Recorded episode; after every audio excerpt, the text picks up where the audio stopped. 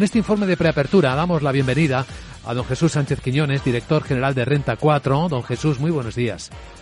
Buenos días. ¿Su diagnóstico de este momento de mercado?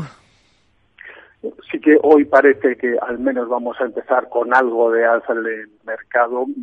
De fondo los datos de precios en China que aunque ha subido algo la inflación, sigue por debajo del objetivo del 3% y esto puede permitir que sigan los estímulos monetarios en China para impulsar la economía, que está cada vez más débil ante los confinamientos provocados por la política de tolerancia, pero con el COVID.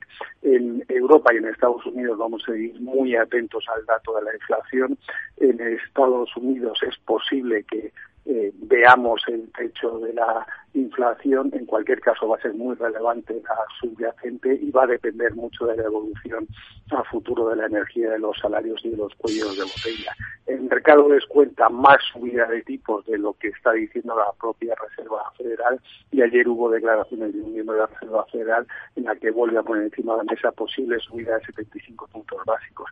Y en Europa también el, la presidenta del Bundesbank pide al Banco Central Europeo que suba los tipos de interés en julio para no tener que hacer luego subidas más agresivas.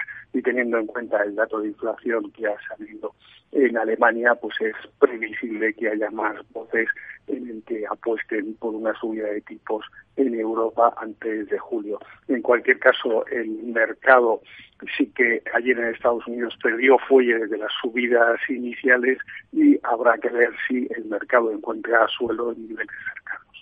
Los suelos del mercado, los techos de la inflación siguen siendo nuestros objetivos a descubrir. Don Jesús Sánchez Quiñones, director general de Renta 4, gracias y buen día. Muchas gracias, buen día.